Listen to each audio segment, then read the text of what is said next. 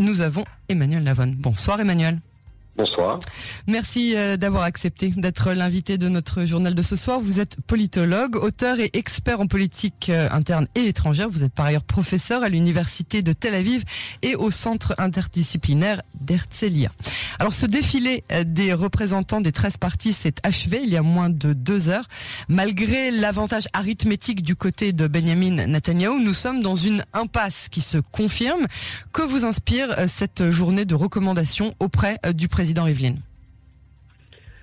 D'abord, comme vous l'avez dit, nous sommes dans une dans une impasse. Cette impasse était prévue puisque nous savions plus ou moins quelles étaient les positions euh, des différents partis, que ni Netanyahou ni Lapid euh, n'auraient une majorité de 61 euh, députés, de 61 recommandations en ce sens-là. Mhm. Il n'y a pas de surprise. En revanche, le président de l'État n'a pas encore annoncé sa décision. Mhm. Euh, est-ce qu'il euh, remettra le mandat à Netanyahu, mais qu'il n'a aucune chance de former un gouvernement? Est-ce qu'il remettra le mandat directement euh, à la Knesset, comme il peut également le faire? Mhm. Et est-ce que d'ici sa décision, il y aura une avancée dans les négociations entre Yair Lapid et, Naftali Bennett mhm. pour un gouvernement d'union?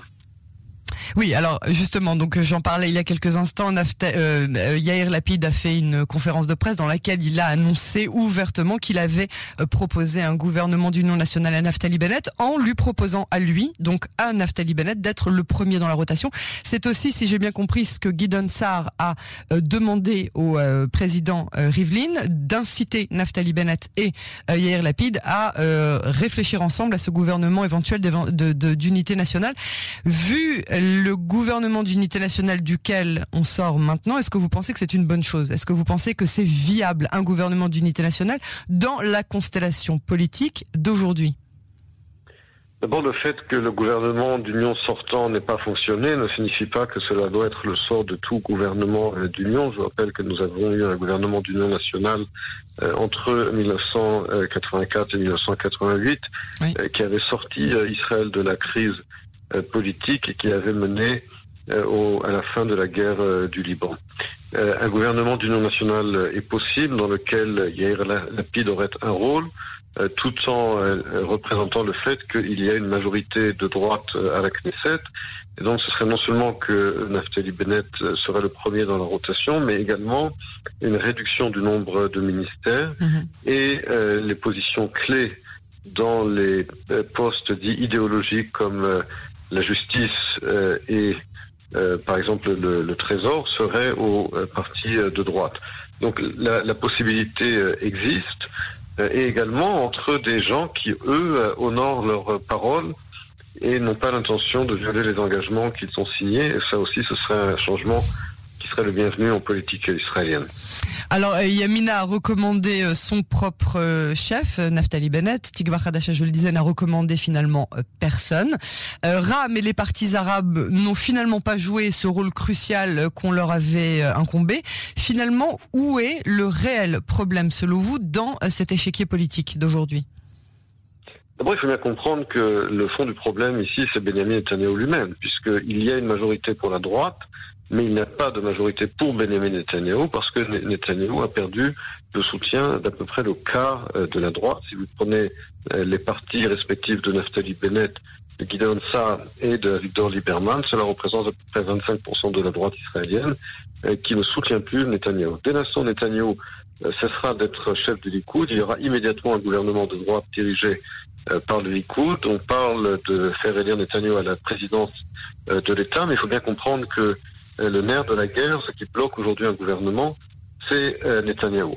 Euh, si Netanyahou insiste à se maintenir après avoir échoué à quatre reprises à, obtenir une majorité après quatre élections en deux ans, eh bien, comme je l'ai dit, d'autres possibilités sont effectivement un accord entre Naftali Bennett et Yair Lapid, qui inclurait donc une, une, courte majorité de 61 députés. Il n'est pas impossible que dans un tel cas de figure, les partis orthodoxes, en tout cas une partie des partis orthodoxes, se joignent à une telle coalition, en particulier le parti Yadut Torah. Euh, alors, à votre avis, est-ce qu'on va vers un cinquième euh, scrutin? Et le pire de tout, en fait, Emmanuel, c'est quand bien même nous dirigerions-nous vers un cinquième scrutin? Est-ce qu'il changerait quoi que ce soit à ce statu quo dans lequel on se retrouve coincé depuis deux ans?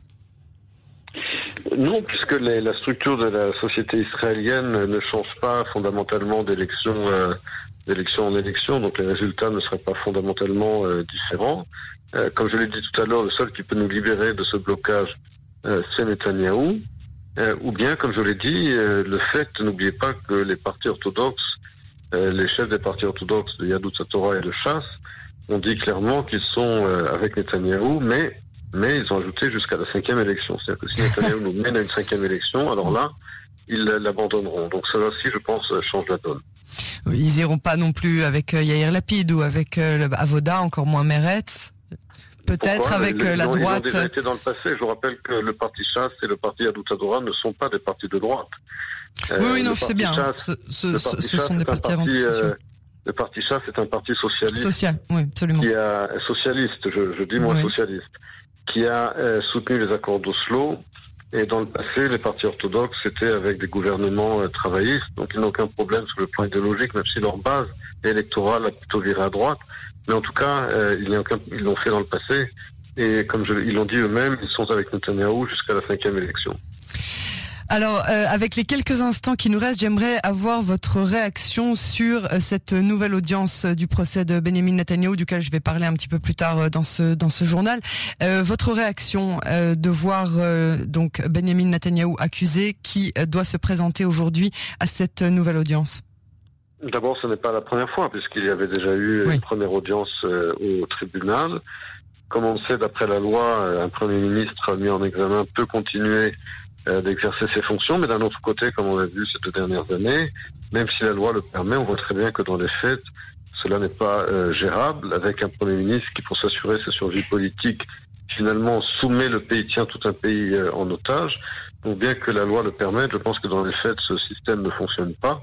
On voit très bien la façon dont Netanyahou manipule le système politique pour sa survie politique et aujourd'hui a tenu un discours euh, très violent contre, en accusant euh, le système judiciaire, judiciaire d'un coup d'État, un peu comme Trump après qu'il ait perdu euh, les élections.